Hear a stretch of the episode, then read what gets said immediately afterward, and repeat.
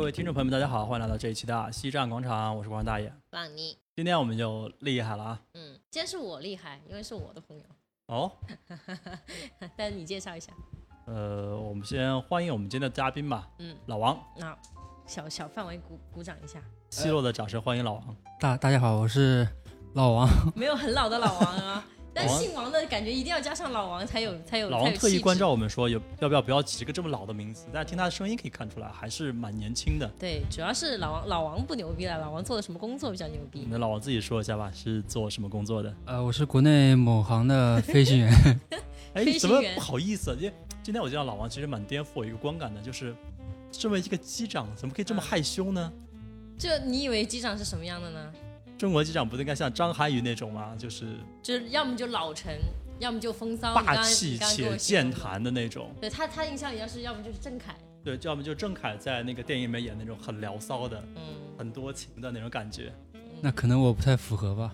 你你你骚你骚还是你骚？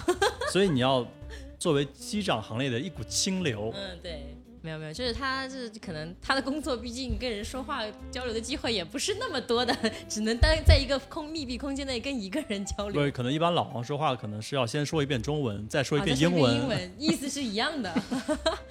那我们今天呢，其实是做一期关于喜马拉雅领航计划的一些特别的内容命题作文，有一个命题作文。其实我们已经很久没有做过这样的命题作文了。一般我们即便是给了命题，也是不按这个来的。我们从来都没有稿子哦，面前一片空白。但说到领航，我觉得没有什么比飞行更加能代表领航的了。嗯今天我们就要跟大家一起来分享一下老王嗯，从一个学员小白，小白到一个机长的过程。先说一下为什么会去从事飞机驾驶这个专业吧。因为视力好，因为因为当时老师跟我提了一下嘛，有民航的过来体检，然后让我去试试。因为当时一个班好像也就两个不戴眼镜儿，对对对对对，视力什么都过了之后，然后后来就让我去参加那个就是比较具体的总总的体检嘛。后来就就抱着试一试的心态就去了嘛，去了大概两三次，大概就也就全过了。后来他就跟我说，你你只要高考考完了之后，然后就可以报考，就是就是他们的那个大学嘛，然后可以去选择这个飞行的职业嘛。哎，那这个要高考成绩吗？要当时当时我们那时候是二本以上，然后两个两个 B 以上就行了。啊，就是条件还好，不是特别苛刻吧？就就跟家里人商量，家里人说那你就就就报呗，第一志愿就报这个。让家里人百度一下，哎哇，这薪水好高，赶紧报考，赶紧报考我。主要觉得是比较稳稳当的一个工作嘛。对啊，就很洋气啊！说出来我儿子开飞机的话，就像我印象中，第一次知道开飞机还是舒克。那当时去选这个专业之前，其实是完全不了解的，对吧？不了解，当时周围是没有飞行员这种东西。哦，对我记得我我你说那个有民航来招人，我也知道，就是班上有男生会被叫出去，然后那个时候我们以为唯一的条件就是视力要好，因为班上很少有人不戴眼镜了，好像我们班那个就没选上吧，好像。这个视力真的是要占很大的比重吗？对，首选。那其他还有没有什么别的要求？除了视力，比如说长得帅啊之类的。没有没有没有，就视力当时长得帅不利于公司稳定，当时视力好像是 C 字表的一点零吧，两个眼睛，然后嗯。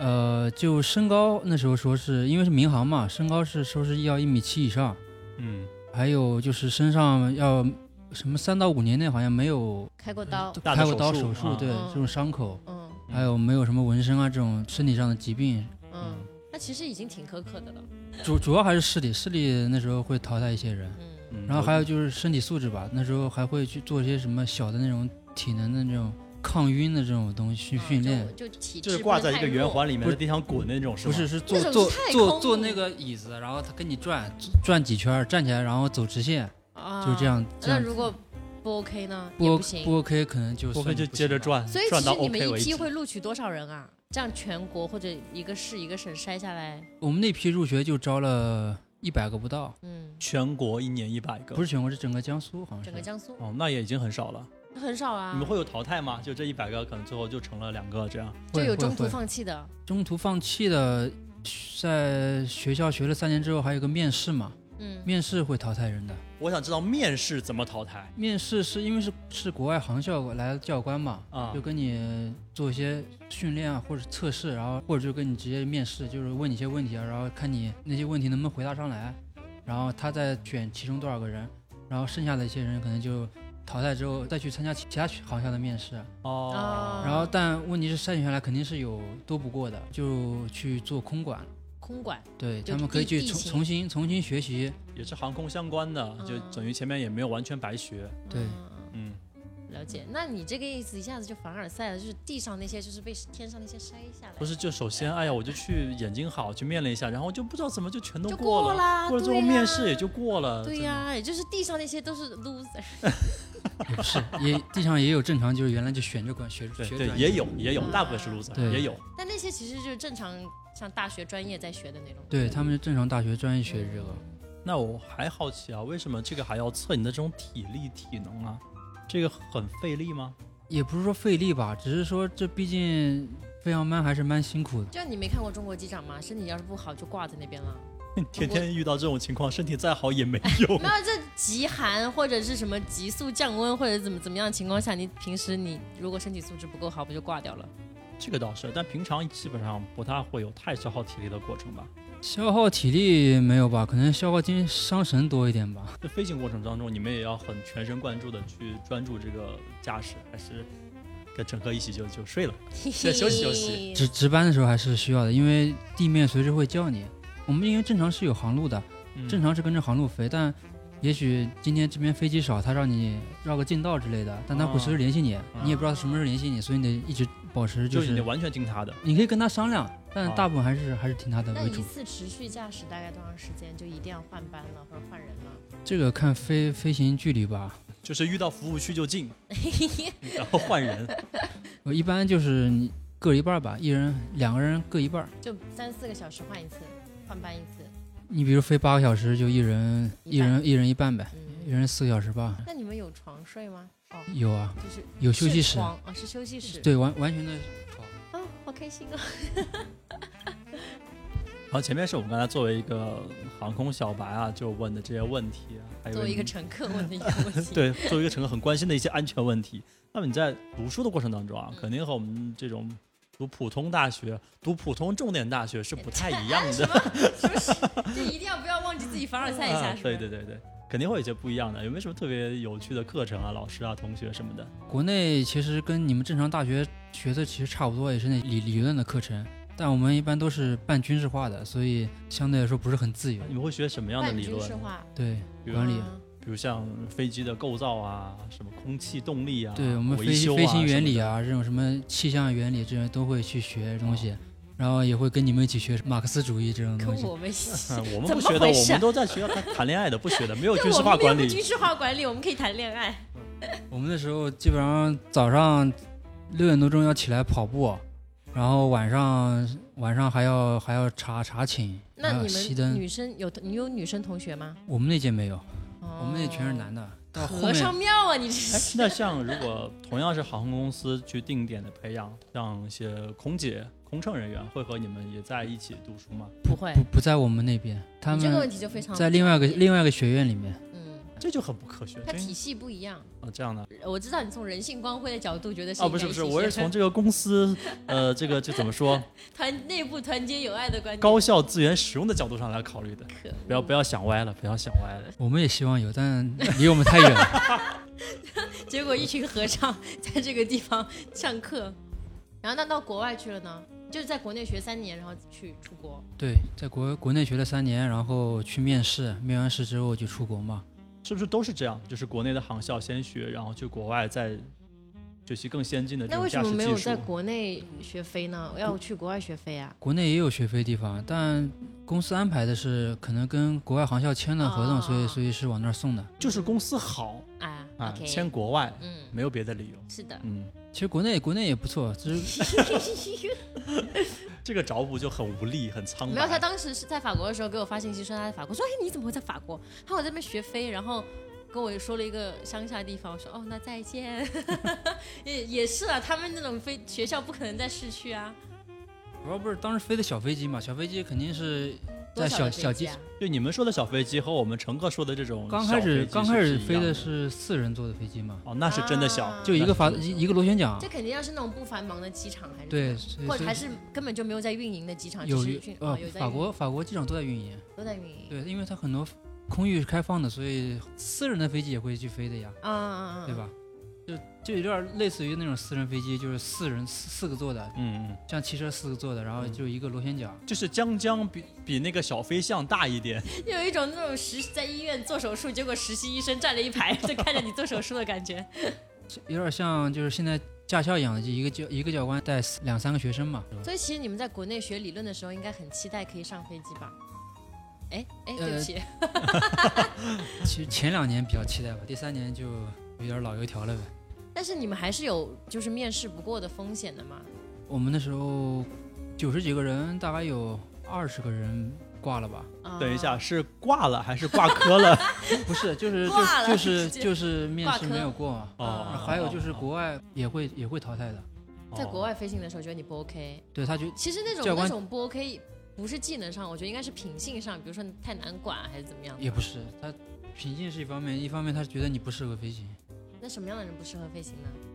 就学不会吧，或者是学不会，或者是所以挂了。那种 专业知识或者方向感不太好的，他会会跟你说你不太适合，或者是考试挂了，啊挂了一两次，然后他觉得你不太适合，就哦就回去了。那真的是不太适合，这个可不开不得玩笑。确实是，这个确实是你要挂，要好多人一起挂，所以 这个人淘汰了就算了。上完小飞机，那接着嘞，逐渐换大飞机。对我们那时候就是逐渐逐渐从就是四人座换到六人座，然后换到十人座，然后最后最后高性能的时候还能飞一个比较好的那种，有点像公务机一样那种飞机，啊，让你体验一下，让你体验一下这种飞这种双人操纵型的飞机。嗯那四人座的飞机是纯训练飞机吗？对纯一般也用不到四个人坐的飞机。它不叫纯训练，就是说那种训练机加上这四人，你你要是四人想玩的话，也可以买一个自个儿自个儿自个儿开，就一个机长，一个我自己，还还能坐谁？后面还可以坐两个，因为它这个小飞机只要一个人飞就行了。啊它是适合二胎家庭的，人正好 四个人。对，那老婆坐哪里啊？二胎家庭，啊，机长自己带着二胎走，是不是？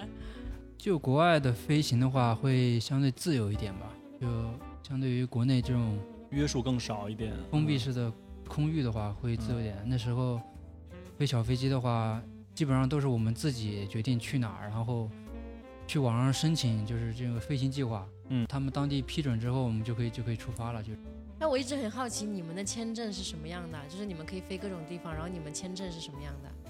公务签证嘛，公务签证，就啊是他们应该是公务签证啊，对啊，我我的意工作思就是要求嘛。就是哦，就是你飞哪里都可以，就不需要单独哦，不是不是不。是，就也是要分欧签、美签，就是还是还是分的。那你们还要提前去办理，对不对？对办理那时效呢？基本上一年可以无数无限次往返这种吗？应不该有专门止一年吧，我的部门帮们我他们办吧。像我们每我就很好奇他们的我们每签好像是五年期的吧，啊，五年期就是你可以可以经常飞无所谓的。好开心啊！他们的签证。那如果你没有在值班，你就是自己出去玩，你这个签证也可以用吗？不可以，就钱平时都是公司保管的，啊，那你不能自己出出国玩，假休假也不可以。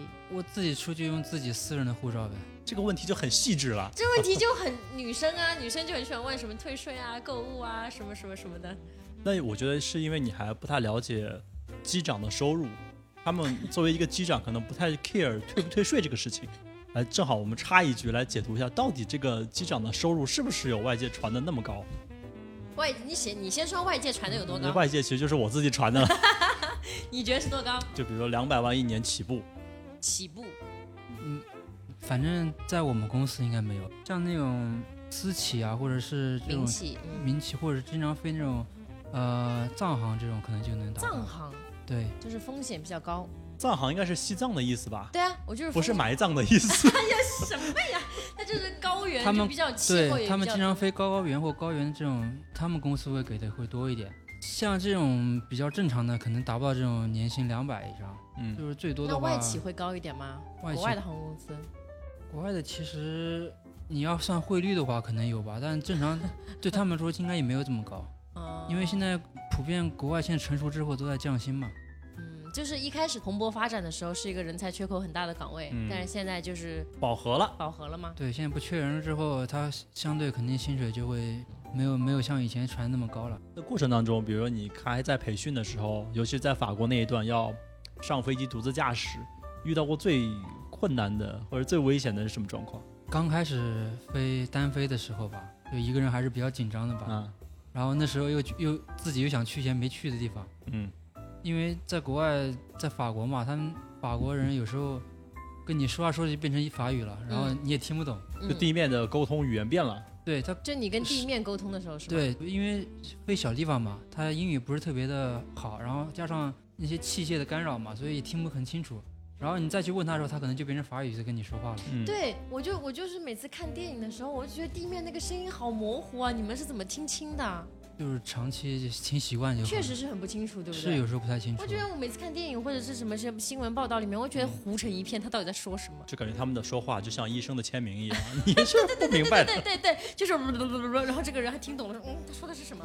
这可能就是内部交流，内部听惯了就就好了。嗯，就是因为他不清楚，你的误差就会有、啊。那你怎么解决呢？你都没听清，解决后来没办法，就只能不停的问他，问到他后来跟你听到你听讲中文了就是说，Can Can you speak English? No No No，，Can you speak Chinese？就后来不停的交流嘛，他后来可能也也发现我不是不是法国人，法国法国的学员，可能是外地的，所以他后来还是耐心下来跟我继续聊嘛。照顾了你一下。对啊，其实当时是蛮紧张，因为飞到个陌生的地方，然后语言又没沟通上，所以当时还是蛮紧张的，因为就怕飞错，发生什么事故啊这东西。嗯嗯嗯嗯，就整个飞行过程中最难的是哪一部分啊？你你只是就对你对你们来说，技术难度最高的是哪一部分？技术难度最高的？怎么样游离于多个空姐之间？哎，问到了核心了，不，你说是飞行过程还是学习过程？都可以。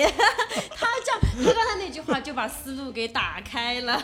我本来想问的是，在整个飞行过程中，不是学习过程，就是说开飞机的这整段时间中，就比如说从调整啊，还是起飞啊，还是降落啊，还是什么什么，对你来说哪个是最难的？最难的，正常来说应该算是落地吧，落地或者是在地面的运行的时候吧，所以就是考量一个机长是不是真的合格，就是他的降落降的好不好。这是最基本的吧，应该是嗯，考验个机长，应该最基本就是他落地吧。那我是做过那种落地很重那种人，整个人都颠起来像。骑马一样。对对对对对，那可能不一定是机长落的，副机长落的，机长上厕所我去被被空乘叫走了。被空被空姐叫走了。那这个大概持续了多久啊？这个整个培训过程？国内三年，国外正常的话是一到两年。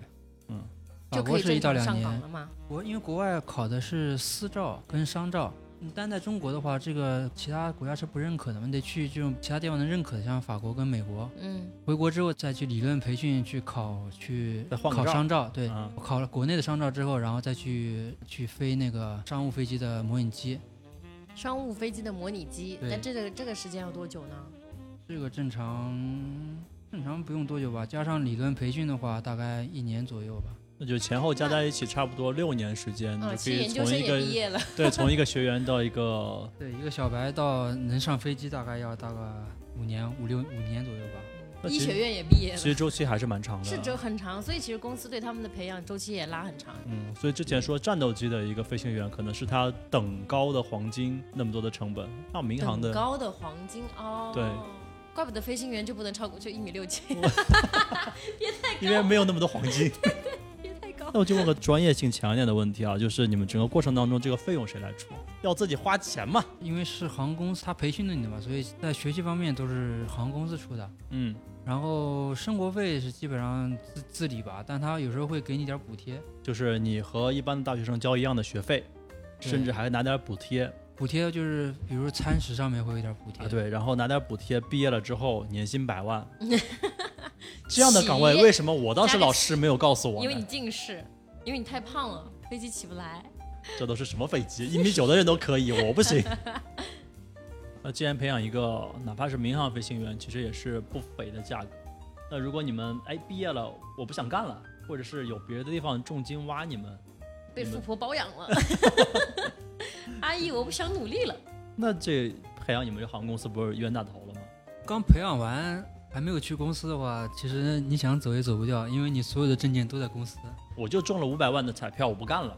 五百万可能500万够不，够哦，可能，不够可能不，够可能不够五千万吧五千万吧。那你要不然就是所有知识都丢掉，就还给公司，就是你你以后不做飞行了。嗯，那时候还没进公司的话是可以这样子，嗯你不去报名，反正你执照都在公司那儿。但但凡你去公司报了名，跟公司签了合同的话，你就相当于一个卖身契吧。嗯，那如果这个时候别的公司挖你去，别动问去公司给你打官司呗，大概赔款的话不定的吧，看你这个具体的职位或者假设一个机长，机长的话，怎么也要个四百多吧，四五百吧，好像是。哦，五百块倒还好，日币应该五百万啊，五百万。差不多。就是你中了彩票还给公司了，走。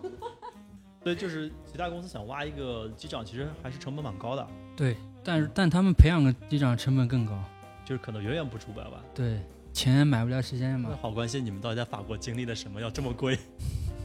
对他们需要一个是成熟的机长，嗯来来带队嘛，经验是是基本上很难买来的嘛。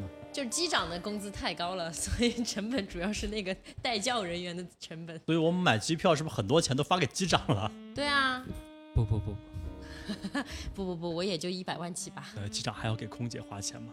都一样的，都是，你真的是肉都烂在锅里。你把 这个行业最最核心的问题持续说就没意思了啊。那像你们这么高成本的投入，在一般的公司看来，你们就是公司的最最最重要的财富。那你们会不会有什么降落伞包之类的，以防万一？这个肯定不可能有呀。如果我们有伞的话，我相信我们公司卖票可能会会会少很多吧。其实，其实我作为一个正常的乘客，我不会关注降落伞这个问题。就我不知道飞行员有没有降落伞，空姐有没有，和我自己有没有，我都不知道。啊因为我看那个安全提示的时候，他是没有提到降落伞这一你趴的嘛，竟然还看安全提示？取决于空姐好不好看，或者空少帅不帅。就是他肯定是没有降落伞这一趴，他只有那个安全气囊那一趴嘛。对，就但安全气囊，啊，救生衣吧救生衣救救生衣就是那个跟吹口哨一样的那个，就周奇墨说的，像喝了一喝了口奶茶一样。像喝了口奶茶一样。所以就是你们刚才说到那个降落伞的问题，我也是蛮好奇的。就是我们正常的乘客肯定是不会用的，但你们肯定是培训过这些东西的，但也不会给你们发我们完全没接触过这个啊，个，你们也不没有接触过，没有接就触过就不给你们活的机会，就与飞机共存亡。因为民航这东西本来就是不像空军嘛，不像战斗机一样是跟跟降落伞搭不上边的，因为根本没没有地方能去跳伞，呃，也没有必要去跳伞，因为对我们来说肯定保证客人的安全是第一嘛。嗯如果你都想着自个儿逃生的话，那那后面这么多人也没人管了。嗯其次的话，个人感觉配的伞也不一定别人就真的能活得下来。嗯，就不会用啊，大家。整个飞机能起飞能保持平衡的话，一方面是配载的原因嘛。嗯如果你整个飞机因为跳伞或者因为什么这种恐慌，反而加加剧这种飞机的这种这种失事率吧。而且我觉得。从心理上来说，一旦一个一个人，比如说我是个普通乘客，我知道有降落伞这回事儿，我肯定就大家可能会争先恐后的往下跳，就不管自己会不会，就跟你房子里遇到火灾一样，你知道跳下去也是死，在房子里也是死，你还是会选择往下跳一样，就会有些失去理智。怎么说呢？心理原因吧。嗯你反而知道没有跳伞了，反而会可能会安安静静的去更有配合秩序，更对去去听空乘人配合员的话。配合我们 工作人写员遗书吗？安安静静的。更容易配合我们吧，因为毕竟真的遇到什么混乱的话，还是我们肯定我们肯定是接触的更多一点，肯定能更好的保障一个安全嘛。所以确实是，就是所有的这个生命都都在机长手里哈。对啊，所以你们上飞机之前，或者你们入行之前，有没有像这种医学生要背宣誓，要背什么希波卡底誓言啊之类的？没有，我们没有这种宣誓，但我们有这种责任嘛，有嗯这种宣传这种责任。嗯，毕竟这个这个四道杠不是假的嘛，四道杠就大队长的上面。机长机长身上不是四道杠嘛，副驾驶是三道杠嘛，哎，他有什么多道杠就是责这个任嘛。哦，哦其实除了在极端情况下保持秩序之外，大家有这个心理心理寄托之外，可能还有从成本上也有考虑吧。比如它的配配重会会有一点增加，包括它的降落伞可能还要定期更新，什么成本上对于一个商商业运营的公司来说，这种成本应该也会那要这个应该是一考虑进去个经济。考量。如果我增加了很大的成本，定期去更换，然后又是一批量制作，但是并没有增加大家的生存机概率的话，确实是嗯没有必要去做这件事情的。但是我觉得如果配一个就更好了。你就是大家让开，让我先来，然后一个胖子冲出来，把所有人都撞下了飞机，自己抢到了你可以说。哎，加五十块可以选带降落伞包的座位，你以为你在吃鸡哎，怎么样？啊？怎么样？这个还可以啊，加五十我觉得春秋干得出来，这个事情。春秋开始现场给大家推销，哎，大家看一下，我现在手里这款产品就是 逃生应急必备的降落伞，对，我这次只要四八八。对我们前方五百米有一个气流，不知道会怎么样，但是我现在手里有一个降落伞包，谁要买一下？哦，说到气流这个问题，就其实气流这个事情我，我我我们是不知道，就乘客是不知道是怎么回事的。但是你刚刚跟我说，跟我们说是，就是其实跟开飞机的人关系也不是很大。就一般我们作为乘客，飞机颠簸起来的时候，我心里就在想了，这个机长不行，我操，这么颠不是，我说，哎，是不是要开始写点什么？写遗书，就开始录像了，妈妈。因为说实话，这种气流我们也控制不住。嗯，因为大部分你们遇到这种就是会会很颠的东西，可能是这种气候原因嘛。基本上气流也是我们也看不见。那你们上飞机前会去做排查吗？对，我们会先去从那些呃气象报告上面去了解一些天气嘛，嗯比如什么冷风、热风过境这种东西，去大概去猜测这边可能会有颠簸区。就是签派员也会告诉我们大概哪片会有颠簸区，但这只是这都只是只是参考，但不能说是肯定有啊，或者肯定没有这种东西。但我们我们是有比较好的一种颠簸预案的吧。遇到颠簸的话，我们会有动作让乘务员去提醒你们系好安全带，啊系好安全带，说小桌板，不要动。那不用啊，我已经感受到了，我自己会知道要这么做。因为因为有的旅客可能会比较惊慌，对他们没遇到这种情况会会会乱窜，会怕什么东西的，所以这种情况就需要需要乘务员去安抚嘛。如果是那种可见的云啊或者什么，我们是肯定是去会去避免的。嗯，但是像这种什么晴空颠簸这种看不见的，我们只能说是确保第一时间通知到位吧，通知通知到乘务员，让乘务员告知到位危。险性没有那么大，对吧？只对这个是最重要的怕别人的惊慌。颠簸体感都没所谓，它到底是不是危险？对飞机来说，对飞机来说肯定是没有危一点危险都没有，但只是啊会伤人。就是就是如果怕你颠簸的过程对中伤人会会你等一下会，会一点危险都没有，但是会伤人。飞就是机是没事儿，，它不会关系到生命安全，就是一个怕你心里有的有一些紧张，或者是你你只要系好安全带，坐好坐好。是是 不会有不会有任何危险的不会有任何危险发生的，啊因为飞机飞机完全可以吃得消这种颠簸。嗯，尤其是大飞机，颠簸感会好很多。就其实你们保护乘客，或者是以你的岗位职责为第一要义的情况下，那其实除了你们正常的必备的责任感，但这个责任感其实是内驱力嘛，对不对？你很多时候是不可抗的一些东西，你你不能保证每个人都有这样的内驱力。就我不知道你们是经常会去做一些，比如说。呃，心理辅导啊，或者是一些这个正常的这个思维培训，还是思维教育，去强化你们这个职责。因为万一你们。对，万一你们遇到什么，毕竟每个人都有生老病死，或者是家庭都有问题，遇到什么不开心的东西，或者得到一些心理疾病的时候，怎么让自己处处在这个理智的状态因为我作为一个乘客，我怎么知道你这个机长有没有这个内驱力啊？对呀，说不定走后门进来那的。就是啊，就在心理方面嘛，心理方面，公司是有定期去给我们做一些这种心理的辅导或者心理的那种压力的舒缓这种、嗯这种定期的活动吧。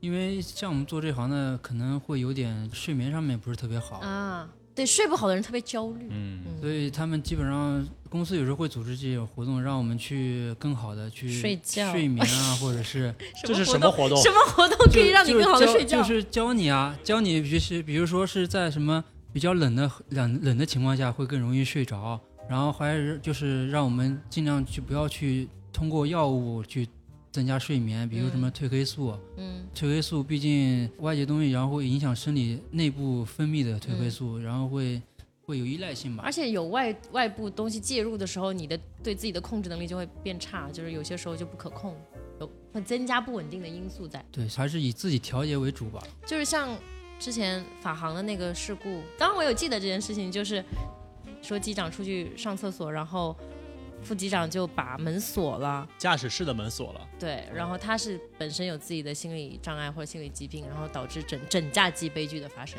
啊，就因为这个东西，你可能上飞机前也不不能实时的检查出来吧这。个很难排除，不像机但如果械事他有什么故这种。他有极端性极端性人格，可能在平时日常生活中可以接触到，但是如果说一些突发的状况，因为这种突发的肯定也是一种长期的这种、这种压抑出来的嘛，对啊对啊所以所以正常我们经常一起搭档的飞嘛，也不可能飞只有一个人嘛。搭档嗯飞的话，其实中间聊天什么的，应该是能发现对方的什么东西的。如果发现对方有什么的话，其实跟打小报告嘛，跟中队及时报备嘛，啊因为我们分呃飞行的中队、大队嘛，嗯，就就像一个大家庭一样的，就是他们会帮我们解决一些家里，生活辅导员吗？就是有有这种 中队我解决缺钱，解解决就是家里内部什么矛盾，或者是自己就是帮助调解。对对会调解你的这些就是除了工作以外的事情。对，然后现在就是因为针对这法航这件事嘛，然后我们现在公司也规定，两人在驾驶舱，只要一人因为生理原因出去的话，必须得拉一个就是乘务员或者是安全员进来陪同，这就是也是避避免免一个人在驾驶对，室，避免一个人在驾驶室。虽然这事儿基本上很很难发生嘛，但还是还是嗯做好保障为主。做好风控。嗯对这个是这太要紧了，这真的是风控啊！你拉一个乘务员进来也没用啊，他不万一怎么样，他也不会开飞机啊，它可以调节，它可以调节你的心情。他至少可以帮你开门锁对他可以。把门锁打开就可以了。啊，对有道理，有道理。你也可以调节心情又扯到那种 大爷喜欢的话这题是你自己上去了，主动扯的，跟我没关系。还不是一直在被你误导。我还一直就像我恐飞嘛，然后我在买机票的时候，我会选那个，比如飞机新一点，嗯或者它有四个引擎的，有些飞机啊，你真的会去查这个飞机的信息吗查，我？会查飞机的这个机龄什么的。嗯，这种比如说四个引擎的，是不是就要比两个引擎的更安全一点？因为它坏了一个还有三个，坏了两个还有两个，它可能只有这方面是安全的吧？就是真的会安全一些，对吧？那如果像两个引擎它坏掉一个，是不是就 game over 了？不是，因为现在飞机的技术很发达嘛，你一个引擎的话也可以飞很久。像对我们来说，单发的飞行其实也蛮正常的，就是就是单发就是一个单边发动动，机，对，只有一个发动机飞的话，对我们来说，因为我们经常训练会训练到这东西那，不会所以就一直朝着一个方向就转圈。就哎哎哎，飞飞飞机它是自己有那种就是配平系统，它会都是全自动的嘛，嗯它会帮你全全部配平好，让嗯，你就是可以保持这种直线的飞行啊这种。而且你单发其实跟双发差别其实不是特别大，就跟一个肾和两个肾的 感受不是很大一。这个我没有发言权。突然想到，因为现在技术发达嘛，就是双发都失效的话，可能会比较危险一点。嗯因为只要单发，只要有一台发动机，只要有动力，就是飞机是可以完全完全可以飞下来的。那如果两个发动机都失灵了，那就那就该考验，写点什么就写点什么吧，那还能降落吗？能降落啊，可以降落在水面上吧。降落，但主要是看你周围有没有合适降落的地方。哦，如果没有的话，就可能只能迫降啊这种。嗯，就跟那个什么萨利机长似的，是吗？对，萨利机长这种，嗯对，像萨利机长在水上迫降，因为水上迫降还是比较危险的。比较危险。我觉得水上相对别的地方还更安全一点，感觉有个缓冲。对啊，不，水上其实比较危险一点，嗯，那至少不会着火嘛，也会着火的。也会着火啊。啊，一般发动机会为什么坏呢？有鸟飞进去吗？第一外部的可能就是鸟击啊之类的，还有内部就可能是什么机械原因啊，机械原因的嗯失效嘛。就说完就更不敢坐飞机了。哎，算了，就是那你就坐高铁，你也坐不去哪儿啊？也对，就坐高铁就行了。反正你也不出国，上海你都懒得出。那老王在真正的上飞机之后，就是入行之后吧，进入公司之后，有没有遇到过特别特别紧急的情况？就需要说 Mayday Mayday，we have problem。这个运气好，暂时？还没有没得。还没遇到这种情况过。就有同事遇到过单发嘛，鸟击嗯单发都遇到过，还有遇到过之前看他们有遇到过那个，就像川航一样，那个玻璃碎玻璃玻璃碎了。碎，但还没有完全像它完全裂开来，只是裂开来了，嗯，然后申请被降的。迫降啊。对，这种案例其实也有，但其实不是很多。那像这种案例，比如说你玻璃裂掉了，你跟乘客怎么说？你总不能说我们现在玻璃裂了，对就是你们每次遇到一些情况，跟乘客说的会是真实情况吗？还是说为了安抚他们的情绪，说的会比较换一个理由，或者是说的比较轻一点？看具体吧，如果我们能掌控的东西的话，那那不用跟他们讲太详细吧。嗯，但如果是那种非可控的，可能我们会我们会适当的跟他们交流一下嘛。如果是如果是非可控的，又开始写了。我们也不能保证，但我们只能说尽量保证你的安全，是吧？嗯，但这种什么玻璃坏了，其实只要不是完全碎，其实不是特别大。但是你知道，我作为一个乘客，如果你机长跟我说我们现在飞机遇到点故障，需要什么什么，现在什么紧急迫降什么，哇，吓死！那我就要开始猜了，那是什么问题？那我就开始算呐，那到底是哪儿坏了呀？一般我们真的开始通知旅客的话，也是已经决定好去哪儿落地或快快落地才会通知嘛。嗯因为正常我们也没时间通知旅客，我们得处理状况。嗯旅客没有知情权，不配。嗯，呃或者你用英文说出来，很多人听不懂，算了。这时候如果你 愿反正我告知也告知你块的话，春秋可以告诉你现在出了什么问题。竞拍提问题的机会，机长只能回答一个。好了，我们永远拿不到春秋的这个 广告。我不知道他们在这波是不是有实质性的非常好的营销成果，但至少我作为一个呃顾客来说，体感真的非常差，真的吵死了，一直在卖，一直在卖。那作为一个机长，老王，你正常的话，你的工作一天是怎么样的？就像我们正常上班，可能就九点钟上班打卡，到点了下班回家，然后中间还能划划水。那你们估计是没什么机会划水了，你们要划水吗？其他人？你们要划水，可能就出大事儿了。对，那你们一天的是怎么安排？正常工作的话，比如今天上班吧，九点的飞机，我们一般要提前一个半小时，国内一个半小时嘛，国际可能稍微长一点，两个小时跟我们乘客差不多嘛。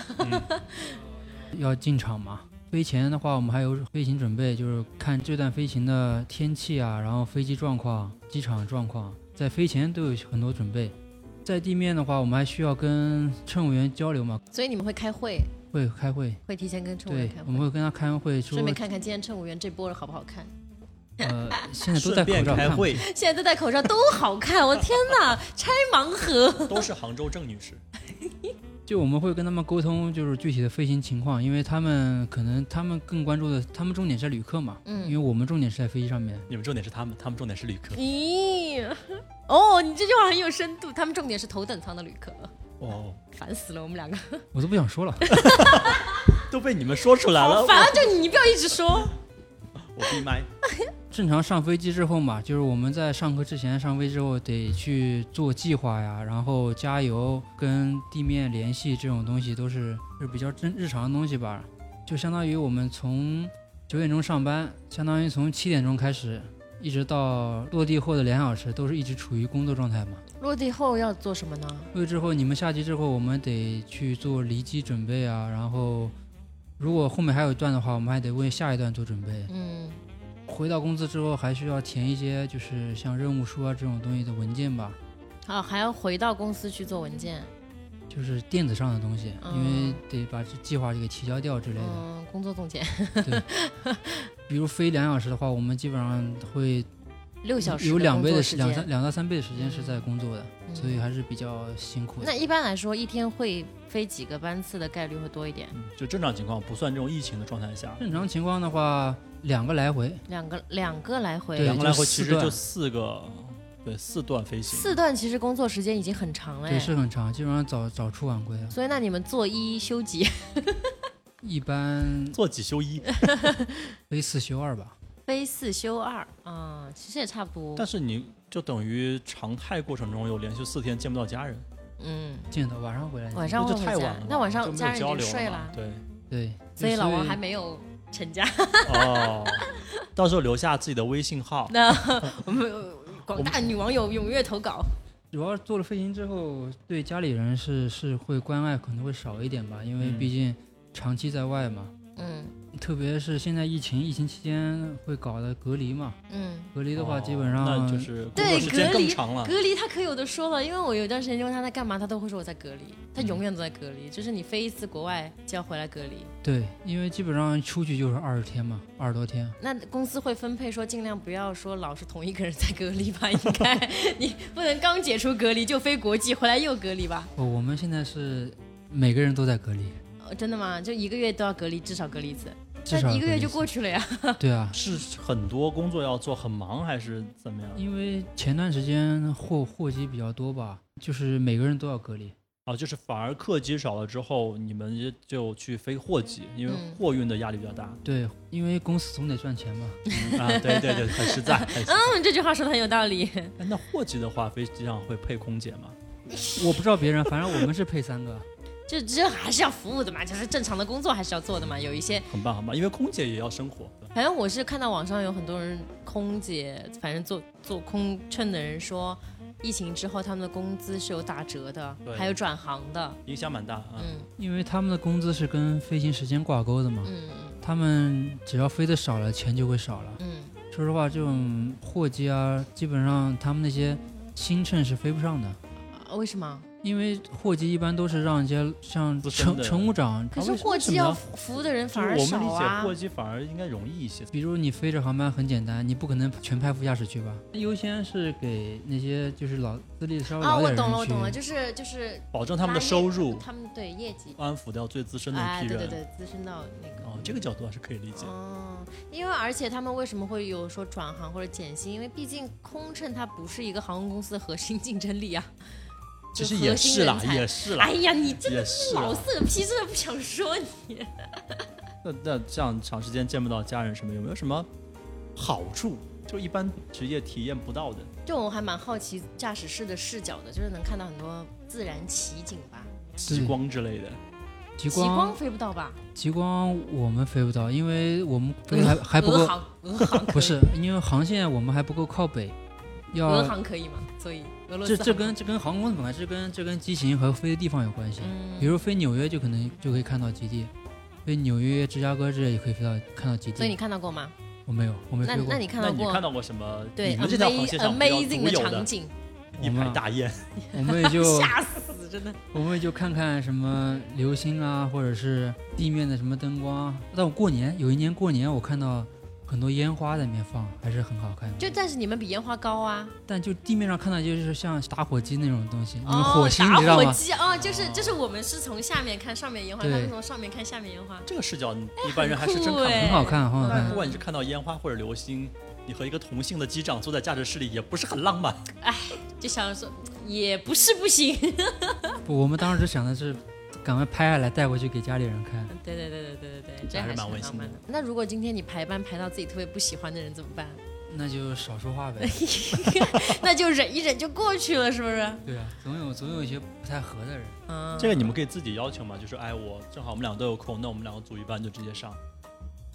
一般没有这么随意，一般还是听哦上面的组一般织分配的。因为这个排班都是会看你前后前后矛不矛盾，因为我们有航休嘛。嗯，哦你飞一班回来，比如飞个长线回来有固定的休息时间。它有个简单的算法，靠这个算法算出来他他们到底是谁。是有固定的东西，你你不能光看你今天想飞或者明天谁想飞，就是还是、还是嗯听组织安排。那一般如果说你的飞行时间要达到多长时间时段之后，就可以变成升级成机长，就是说你够资深了，嗯你的累积够多了，变成机长，独立的机长。就是就就是飞机的一把手，哎，一把手一把手，整个整个飞机你最大。这个以前的话是在座时间两千七百小时嘛，两千七百小时大概两小时一班，三小时一班的话就得少在这算算半小时再算出来，就得九百班。大概就是五年吧，就是陆陆续续，对不对？其实五年的话也要算上其他的东西，因为正常你不可能放机场就正好是卡两千七，只能说你两千七有这个资格去嗯，就达到达到下限。对啊，然后但具体的你可能放出来可能精力要到三四千、四五千都可能，都有可能。哦，那要毛十年时间了，嗯，那你快点努力一下。遇到疫情又被耽搁了很久。那在疫情期间，你们的工作是不是也也受了很大的影响？除了要拉货、开货机 之外，货拉拉，滴滴变货航拉拉，货拉拉。有很大变化吧？因为一开始其实会不会接到什么特殊的任务之类的？有，就是我们会给一些国家去送物资嘛，嗯，因为中国那时候属于抗疫比较好的一个国家嘛，控制的比较好。对优等生，嗯，会给周围的像欧洲这种国家去送物资，或者主要的物资是哪些呀？主要物资就是像那个呼吸器、口罩，然后啊还有一些什么手套这种东西。对对对对对，疫情刚来的时候，那那几个月我们都是没有航班的。有一次后来突然接电话说是需要去给欧洲去送一批物资嘛，嗯，当时就是基本上两三天就决定了，然后就出发了。他是征求你们意见，自愿去呢，还是说他就是指派你们去呢？你们有拒绝的权利吗？对啊，有拒绝权利，有拒绝因为当时对，也没国内有疫苗。国内基本上已经基本上算控半控制住了吧，但嗯欧洲那时候已经爆发了嘛。等于说你们去的人还要承担很大的风险。对，而且也没有疫对苗。那么重点来了，你去了没有？